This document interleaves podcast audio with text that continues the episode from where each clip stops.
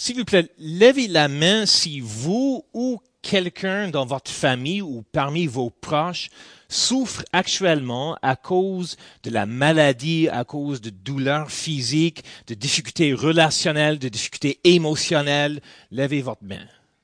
Puis regardez autour de vous. Pas mal de personnes, n'est-ce pas? Plusieurs personnes.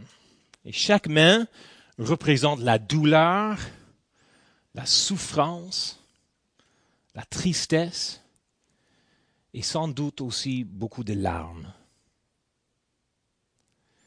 Et ça fait mal, n'est-ce pas? Ça fait mal. Pas seulement quand vous êtes celui qui souffre, mais aussi quand un de vos proches souffre. 1 Corinthiens 12, le verset 26 dit, Si un membre de l'Église souffre, tous les membres souffrent avec lui. Et c'est vrai, n'est-ce pas? Vous formez un seul corps ici à Saint-Jérôme et les larmes de vos frères et vos sœurs deviennent vos larmes. L'Église est un endroit où nous louons Dieu ensemble, où nous prions ensemble, mais l'Église est un endroit aussi où nous pleurons ensemble, où nous souffrons ensemble. La Bible nous dit le monde a commencé avec un jardin où il n'y avait pas de souffrance. Et il se terminera dans une ville où il n'y aura pas de souffrance. Mais pour le moment, nous vivons en plein milieu, un milieu rempli de larmes. Souvent, lorsque vous souffrez, vous n'avez pas besoin de quelqu'un pour vous sermonner, n'est-ce pas? Dans un moment difficile, nous avons besoin de quelqu'un pour nous aimer, quelqu'un prêt à se soir avec nous, prendre nos mains, écouter et peut-être prier pour nous. Et ça aide si la personne connaît un peu ce que vous, vous comme souffrance. Pas vrai? Parfois, il est utile de passer du temps avec quelqu'un qui a vécu ce que vous êtes en train de vivre. Le titre de psaume 102 est Prière d'un malheureux lorsqu'il est abattu et qu'il répand sa plainte devant l'Éternel. Un psaume de quelqu'un qui a vécu ce que vous êtes en train de vivre. Et ce matin, je voudrais faire quelque chose de vraiment simple. Je voudrais liser, je voudrais que nous lisons ensemble psaume 102. Et si vous voulez, vous pouvez imaginer que l'auteur de ce psaume, le psalmiste, vient nous visiter ce matin. Le psalmiste va se soir à côté de vous, prendre nos mains, il va prier ce psaume avec nous pour nous encourager. Et mon espoir est que vous vous sentiez à la fin de la lecture de la parole de Dieu non seulement encouragé par ce psalmiste, mais que vous sentiez que c'est Dieu lui-même qui vous encourage. Parce que Psaume 102 est sa parole pour nous. Lisons Psaume 102. Ceci est la parole de Dieu pour nous. Prière d'un malheureux lorsqu'il est abattu et qui répand sa plainte devant l'Éternel.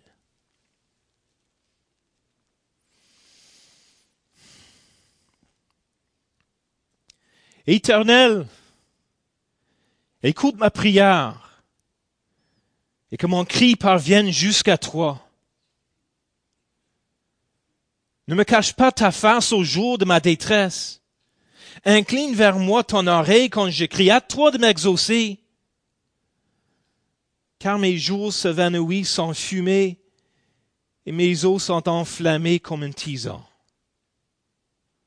Mon cœur est frappé et se dessèche comme l'arbre. J'oublie même de manger mon pain. Les gémissements sont tels que mes os s'attachent à ma chair. Je ressemble au pélican du dessert. Je suis comme le chahouan des ruines. Je n'ai plus de sommeil. Je suis comme l'oiseau solitaire sur un toit. Chaque jour, mes ennemis m'outragent. C'est par moi qui jure mes adversaires en fureur. Je mange la poussière au lieu de pain. Je mêle des larmes à ma boisson. À cause de ta colère et de ta fureur, car tu m'as soulevé et jeté au loin. Mes jours sont comme l'ombre à son déclin, et je me dessèche comme l'arbre.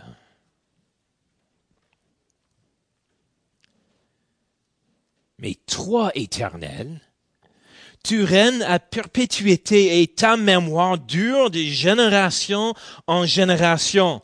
Tu te lèveras, tu auras pitié de Zion, car le temps d'avoir pitié d'elle, le temps fixé est à son terme. Car tes serviteurs en aiment les pierres, ils en chérissent la poussière. Alors les nations craindront le nom de l'Éternel et tous les rois de la terre la, ta gloire. Oui, l'Éternel rebâtira Zion. Il, il se montera dans sa gloire. Il est attentif à la prière du misérable. Il ne dédaigne pas sa prière. Que cela soit écrit pour la génération future et que le peuple qui sera créé célèbre l'Éternel. Car il regarde du lieu élevé de sa sainteté, du haut des cieux, l'Éternel regarde sur la terre pour écouter les gémissements des captifs, pour délivrer ceux qui vont périr, afin qu'il publie dans Zion le nom de l'Éternel et ses louanges dans Jérusalem, quand tous les peuples s'assembleront et tous les royaumes pour servir l'Éternel.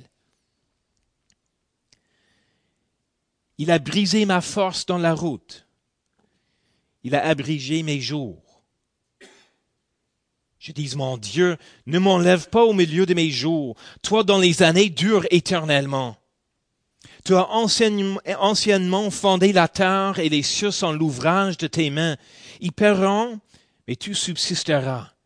Ils s'useront tous comme un vêtement, tu les changeras comme un habit, ils seront changés, mais toi tu restes le même, et tes années ne finiront point. Les fils de tes serviteurs habiteront leur pays, et leur postérité s'affirmera devant toi. Amen. Prions. Seigneur notre Dieu, nous sommes ici devant toi pour te louer pour qui tu es et ce que tu fais pour nous. Nous avons déjà confessé nos péchés devant toi, Seigneur, et nous avons écouté ton pardon. Mais Seigneur, pour bien comprendre ta parole, on a besoin de ton esprit de lumière. Parce que sans ton esprit, tout est sombre et obscur. Envoie-nous ton esprit, nous t'en supplions. Ne nous abandonne pas dans la noirceur, mais dans ta bienveillance, éclaire-nous ce matin. Trois, toi, ô Dieu qui garde ton alliance, fais briller ta clarté en nous, agis en nous par ton esprit, nous t'invoquons tes secours pour que ta parole lue et prêchée soit crue et obéie par chacun et chacune de nous ici ce matin. Au nom de Jésus, nous te prions. Amen. Psaume 102, c'est une prière en poésie. Si je devrais donner un titre à ce psaume, je dirais c'est les larmes aux yeux, aux yeux et la louange sur les lèvres. Les larmes aux yeux et les louanges sur nos lèvres. Et ce psaume comporte trois parties. Donc regardez le texte. D'abord, le psalmiste parle de sa souffrance, le verset 2 à 12. Ensuite, il parle de Dieu, le verset 13 à 18. Et troisièmement, il met ces deux choses, la souffrance et Dieu, ensemble dans les versets 18 à 29. Alors, les larmes aux yeux, la louange sur les lèvres, la souffrance, Dieu et la souffrance et Dieu ensemble. Voilà la prédication ce matin. D'abord, nous voyons combien de temps ce malheureux désire parler de sa souffrance. Les versets 2 à 12, 11 versets. Ce psaume a seulement 29 versets Et il utilise onze versets pour parler de sa douleur et sa tristesse. Il ne minimise pas sa souffrance, n'est-ce pas? Quand il parle, nous pouvons entendre la douleur dans sa voix.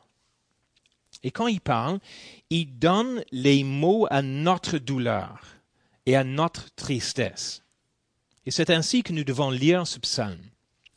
Je vais lire le psaume encore, verset par verset, et pendant que nous le lisons, j'aimerais que vous pensiez en termes de votre propre souffrance ou la souffrance de quelqu'un d'autre. OK? Laissez l'homme qui a écrit ce psaume vous parler et donner une voix à votre propre souffrance, vos propres larmes, ou la souffrance et les larmes de quelqu'un dans votre famille parmi vos proches. Le verset 2 à 3. Éternel, écoute ma prière et que mon cri parvienne jusqu'à toi. Ne me cache pas ta face au jour de la, ma détresse. Incline vers moi ton oreille quand je crie. à toi de m'exaucer. Il y a un sens d'urgence ici, n'est-ce pas? Le psalmiste sait ce que c'est d'être à bout des nerfs. Il ne veut pas un médecin pour une consultation. Il veut que Dieu le sauve maintenant. S'il avait un moment pour ressentir la présence de Dieu, c'est bien ce moment-ci. Le temps est compté et la souffrance, la souffrance est trop. Il continue, car mes jours s'évanouissent en fumée et mes os sont enflammés comme un tison, mon cœur est frappé et se dessèche comme l'herbe. J'oublie même de manger mon pain. Mes gémissements sont tels que mes os s'attachent à ma chair. Sa souffrance le fait se sentir comme s'il se recroqueville à l'intérieur. Il ne peut pas continuer. Il ne peut pas continuer.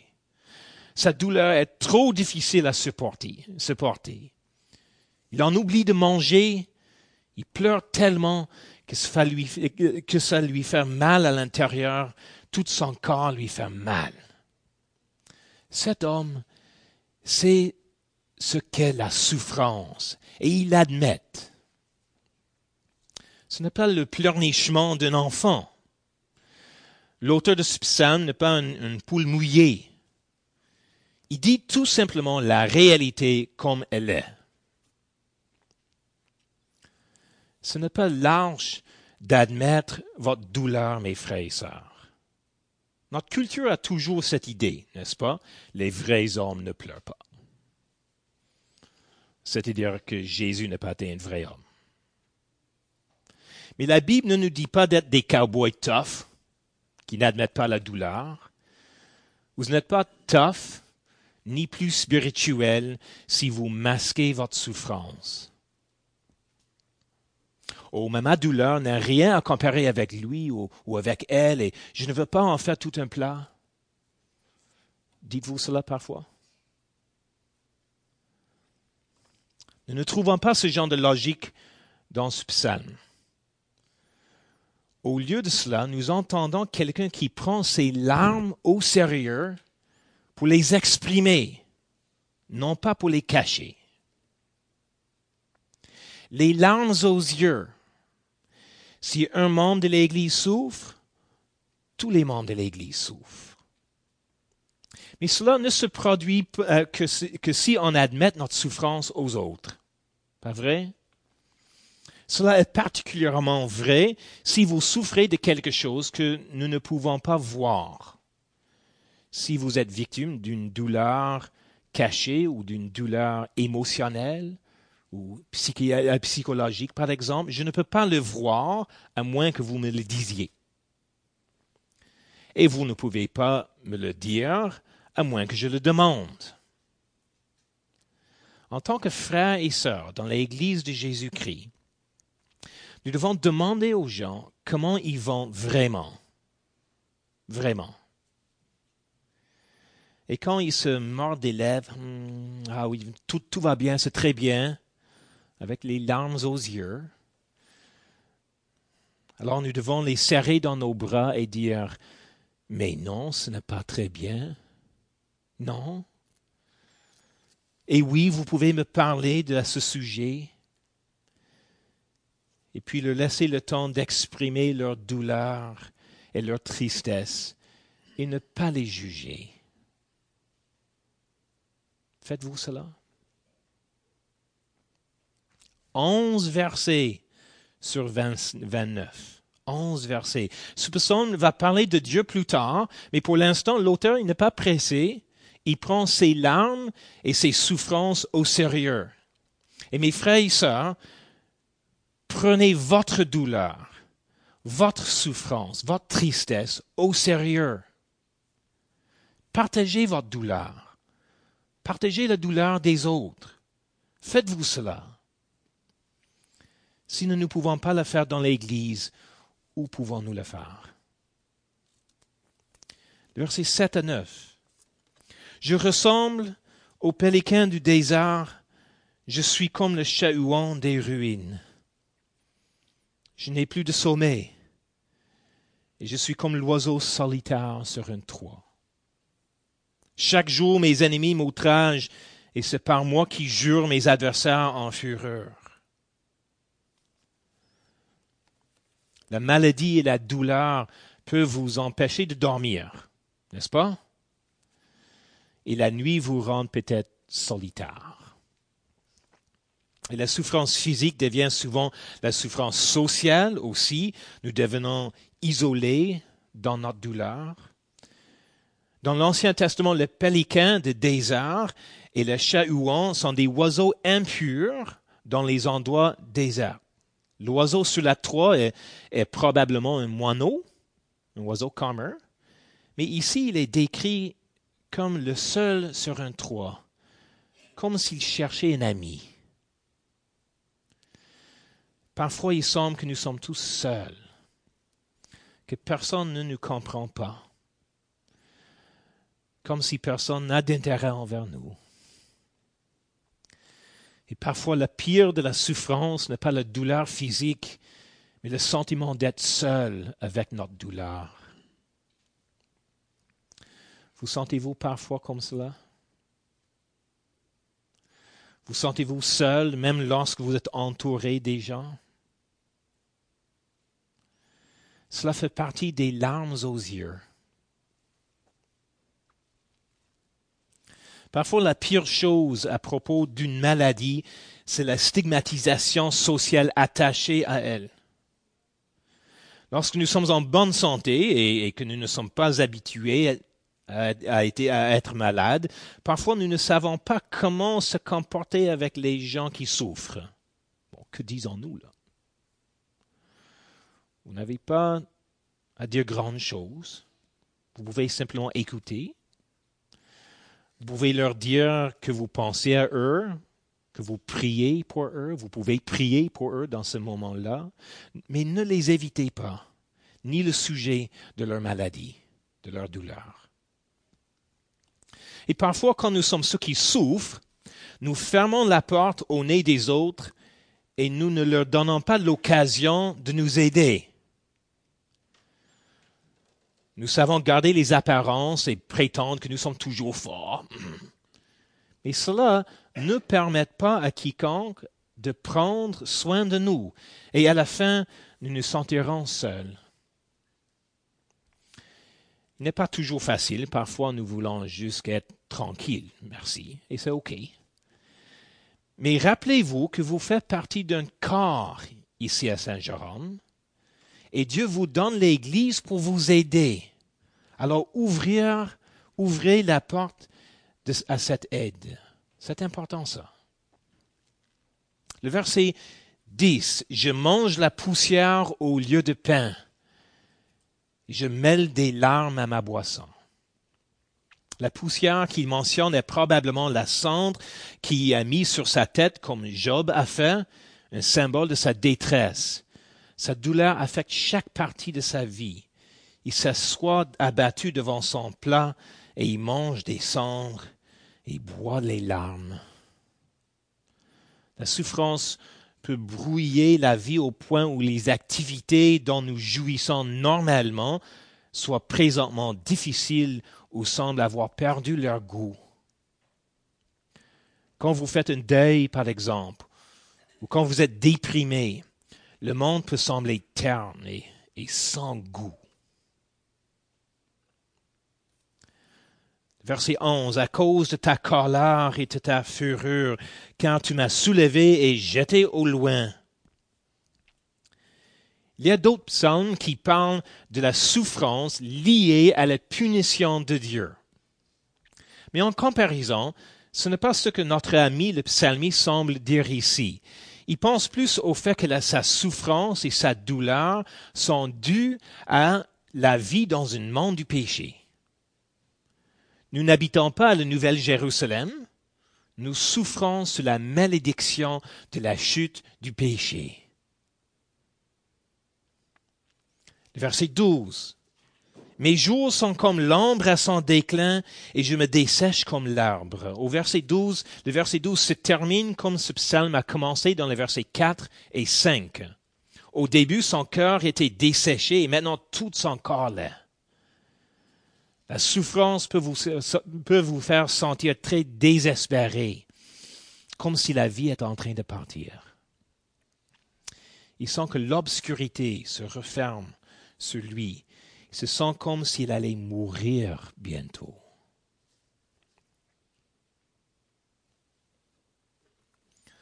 Onze versets de souffrance. Onze versets pleins de larmes. On peut imaginer cet homme assis à côté de nous avec les larmes coulant sur ses joues. Il sait ce que vous vivez, mes frères et sœurs il sait ce que vous vivez. La douleur physique, la douleur émotionnelle, la douleur relationnelle, la douleur sociale, la tristesse, la souffrance, c'est la vraie vie, n'est-ce pas?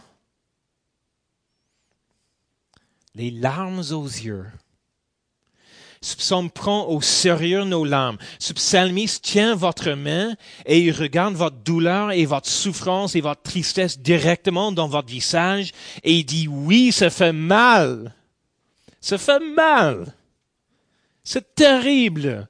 Vous avez raison d'être triste.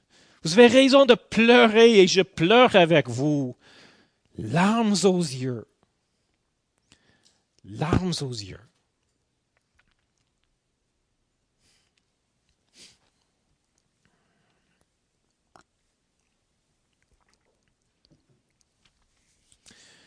Psalmiste, cet homme qui nous rend visite, il boit ses larmes pour onze versets.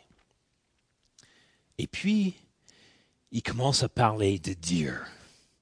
Le verset 13. Mais toi, éternel, tu règnes en perpétuité et ta mémoire dure de génération en génération. Il prend sa souffrance au sérieux, mais maintenant il met l'accent sur le fait que Dieu est vraiment plus grand que lui. La personne qui souffre est comme la fumée qui se dissipe avec le vent, comme une ombre de soir, mais l'éternel est éternel. Sa mémoire dure de génération en génération. Dieu sait tout. Il connaît notre souffrance, mais aussi la souffrance de toutes les personnes dans le monde entier et de toutes les époques.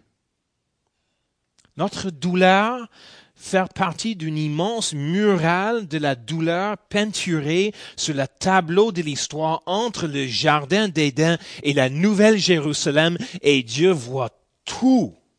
Il voit tout. Le psalmiste veut que nous ayons une, une, grande vue de Dieu, une vue de sa puissance et de sa majesté, un Dieu qui transcende le temps.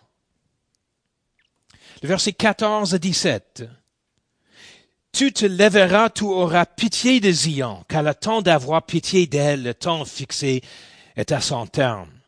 Car tes serviteurs en aiment, les pierres et en chérissent la poussière.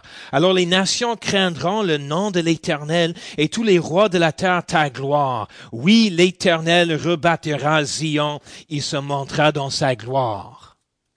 Notre grand et merveilleux Dieu est en train de réaliser dans l'histoire un grand et merveilleux plan de la rédemption pour sa propre gloire. Non seulement le rachat de la souffrance physique, mais de la souffrance éternelle aussi.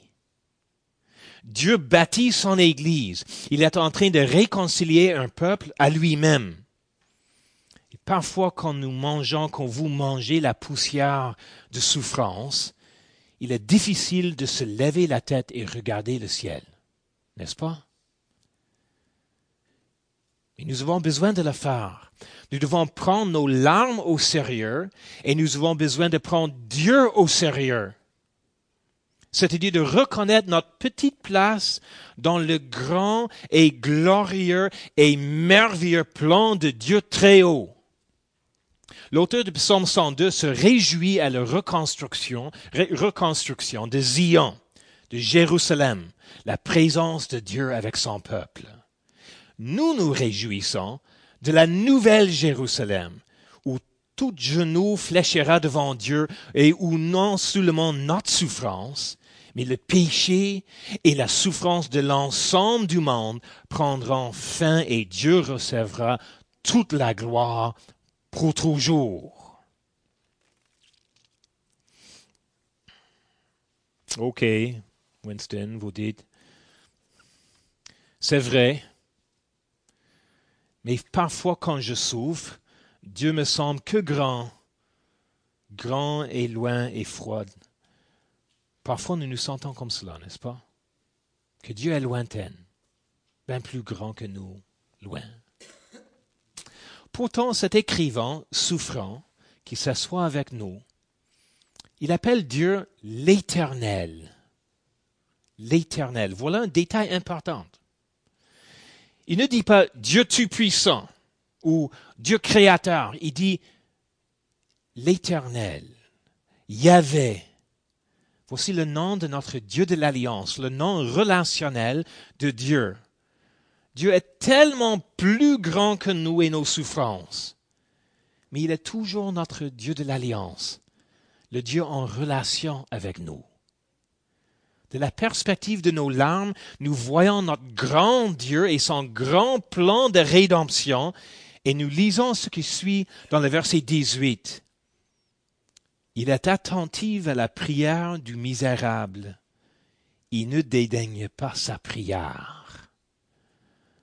Belles paroles, n'est-ce pas? De belles paroles. Il mérite d'être écrit et mis sur votre réfrigérateur quand vous rentrez chez vous. Il est attentif à la prière du misérable. Il ne dédaigne pas de sa prière. Wow. Wow. Juste parce que Dieu est grand et majestueux et soucieux par son plan de rédemption, ne signifie pas qu'il ne se soucie pas de nous.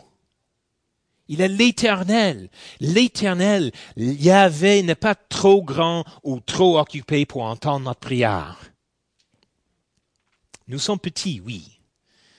Et il nous a créés pour lui-même. Nous faisons partie de son plan. Il n'est pas content de juste nous écouter jusqu'un peu. Il nous écoute attentivement. Attentivement. Oui, nous sommes petits, mais il nous écoute attentivement. Dieu n'est pas un Dieu qui, qui joue avec son iPhone pendant que nous essayons de lui parler. Il a souci de vous. Il vous aime. Il vous écoute. Il écoute vos cris. Tous les onze versets. Vous savez ce que Dieu fait quand vous lui exprimez votre souffrance et vos larmes? Psaume 56, le verset 9 dit qu'il recueille vos larmes dans une outre de vin, puis il les enregistre dans son livre chaque larme que vous avez versée dans votre vie, chaque larme, l'ensemble de vos souffrances, il les écrit tous dans son livre. Dieu, le majestueux Dieu de l'univers, vous accorde son attention depuis le début. Il vous aime et il collecte vos larmes dans son outre. Il n'a jamais distrait. Il, manquait, il ne manque jamais un. Pensez-y quand vous souffrez. Il est attentif à la prière du misérable. Il ne dédaigne pas sa prière. L'auteur du psaume 102 nous aide à exprimer notre souffrance. Il nous dit que c'est OK de prier avec larmes, de ne pas minimiser notre douleur. Et il nous aide à garder nos yeux fixés sur l'éternel et sa mission de rédemption à travers l'histoire, une mission dans laquelle il se penche pour écouter vos prières et recueillir toutes vos larmes. Et maintenant, dans le verset 19 à 29, le psalmiste nous aide à mettre ces deux choses, notre souffrance et notre Dieu, ensemble. Le verset 19 à 23 d'abord. Que cela soit écrit pour la génération future et que le peuple qui sera créé célèbre l'Éternel, car il regarde du lieu élevé de sa sainteté, du haut des cieux, l'Éternel regarde sur la terre pour écouter les gémissements des captives, pour délivrer ceux qui vont périr, afin qu'il publie dans Zion le nom de l'Éternel, de ses louanges dans Jérusalem, quand tous les peuples s'assembleront et tout le royaume pour servir l'Éternel. Dieu ne nous regarde pas dans, dans nos souffrances avec une, une façon neutre. Il nous regarde avec amour, mes frères et sœurs avec amour et avec l'intention de nous sauver. Nous pouvons le célébrer, parce qu'il est un Dieu qui sauve, n'est-ce pas? Il est un sauveur. Les larmes aux yeux, la louange sur les lèvres. Il est un Dieu qui sauve. Parfois dans cette vie, Dieu nous délivre de nos souffrances. Et parfois pas mais il est un Dieu qui sauve quand même. Il délivre ceux qui vont périr, dit le psalmiste. Nos corps souffrent aujourd'hui, mais nous allons vivre éternellement avec lui demain. Nous faisons partie de quelque chose plus grand. Nous vivons dans les larmes entre le jardin d'Éden et la nouvelle Jérusalem, mais nous ne sommes pas coincés ici. Dieu nous dirige vers la nouvelle Jérusalem, pas vrai? Vos yeux peuvent être remplis de larmes, et vous n'êtes pas seul, vous, n'avez pas été abandonné. L'Éternel prend nos mains et les mains de tous ces enfants qui souffrent, et il nous emporte tous à la nouvelle Jérusalem. Et quand c'est l'Éternel qui tient votre main, vous pouvez le louer avec vos lèvres même s'il y a des larmes dans vos yeux. Les quelques versets qui restent, ils sont les plus beaux de tous. Les six derniers versets, derniers versets, semblent être un résumé de l'ensemble du psaume. Nous retrouvons les mêmes trois parties. D'abord la souffrance dans le verset 24. Il a brisé ma force dans la route, il a abrigé mes jours. Ensuite, l'accent est mis sur Dieu dans les versets 25 à 28. Je dis, mon Dieu, ne m'enlève pas au milieu de mes jours, toi dans les années dure éternellement. Tu as anciennement fondé la terre et les cieux sont l'ouvrage de tes mains. Ils, euh, euh, ils, périront, mais tu subsisteras. Ils useront tous comme un vêtement, tu les changeras comme un habit, ils seront changés, mais toi tu restes le même et tes années ne finiront point.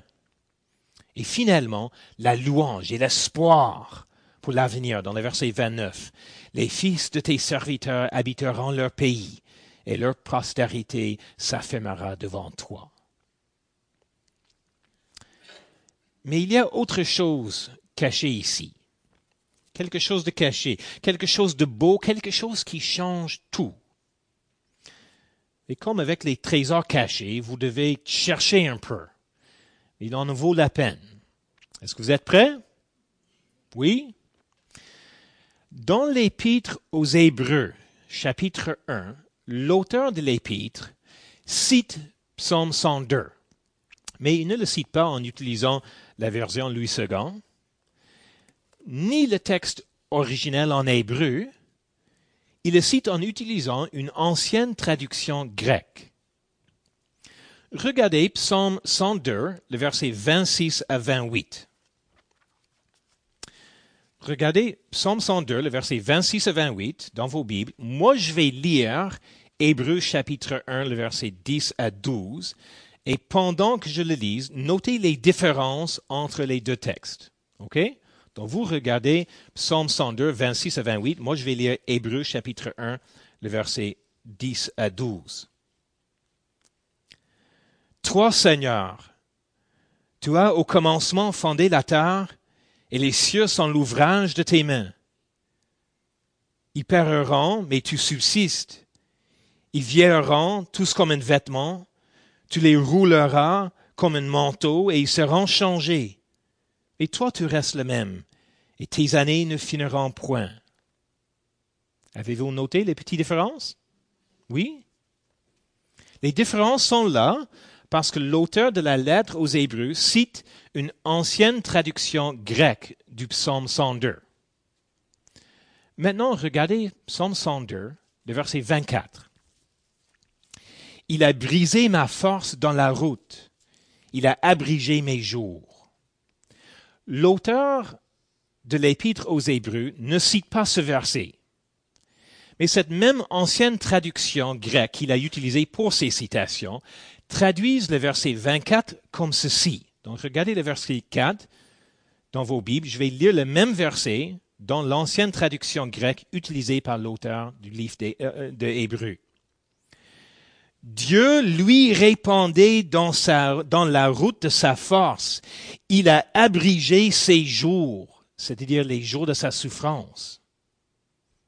Une grande différence, n'est-ce pas? Même texte original en hébreu, une autre traduction. C'est-à-dire que dans cette ancienne traduction grecque que l'auteur de l'Épître aux Hébreux a citée, le psaume 102 parle non seulement des souffrances du psalmiste, mais il parle aussi de la réponse de Dieu à ses souffrances. Dieu a répondu à ses douleurs, à nos douleurs. Dieu a abrigé le jour de ses souffrances, de nos souffrances. Mais comment Comment Comment est-ce que Dieu a fait cela? La réponse, le trésor caché, est dans Hébreu chapitre 1. Hébreu chapitre 1 parle de qui? De Jésus-Christ. De Jésus-Christ. Psaume, Psaume 102, dit l'auteur de l'Épître aux Hébreux, parle de Jésus-Christ. Jésus a souffert. Jésus avait des larmes dans ses yeux. Et Dieu a abrigé les jours de souffrance de Jésus avec sa victoire sur la croix et sa résurrection. Et par la victoire de Jésus sur la croix et par sa résurrection, Dieu a abrigé les jours de nos souffrances. Nous avons des larmes dans nos yeux et la louange sur nos lèvres parce que la réponse de Dieu à notre souffrance est la souffrance et la victoire de Jésus-Christ. Amen. Vous n'avez pas choisi votre souffrance, n'est-ce pas? Vous ne vous êtes pas porté volontaire pour la souffrance, mais Jésus a choisi de souffrir pour vous, pour moi. Isaïe 53 l'appelle un homme de douleur, habitué à la souffrance. Hébreu 5, le verset 7 dit, Pendant sa vie terrestre, Christ a présenté avec de grands cris et avec larmes des prières et des supplications. Et Hébreu 4, 15 dit, Nous n'avons pas un grand prêtre incapable de compatir à nos faiblesses. Jésus a non seulement pris au sérieux la souffrance, mais il était aussi sérieusement Dieu. Il portait dans son humanité, par la puissance de sa divinité, la souffrance de la croix, afin que nous ne périssions pas, mais ayons la vie éternelle. Ésaïe 53 dit, ce sont nos souffrances qu'il a portées. C'est de nos, nos douleurs qu'il s'est chargé. La souffrance, la souffrance est Dieu mis ensemble par la croix de Jésus-Christ. Pas seulement comme un exemple de comment vivre face à la souffrance, mais pour nous sauver, pour surmonter la souffrance, le péché et la mort pour toujours, pour nous amener à la nouvelle Jérusalem. La nouvelle Jérusalem. Et un jour, mes frères et sœurs, un jour quand vous et moi quitterons ce milieu rempli de larmes, et que nous entrons dans sa ville, nous rencontrons Jésus. Et avec sa main cicatrisée, il essuiera les larmes de nos yeux pour toujours. Et tout ce que nous restera sera la louange sur nos lèvres. Alors, frères et sœurs, au nom de Jésus-Christ, je vous prie, soyez honnête par rapport à votre souffrance. Ne cachez pas vos larmes. Et en même temps, fixez votre regard sur votre majestueux Dieu et son grand plan pour ce monde. Il est à l'écoute, il voit, il collecte et il enregistre nos larmes. Et un jour, il va les assurer pour toujours. D'ici là, mettez votre souffrance et votre Seigneur ensemble par la foi en Jésus-Christ. Et je vous promets que par la grâce de Dieu, vous verrez qu'il est possible d'avoir des larmes dans vos yeux et des louanges sur vos lèvres. Amen.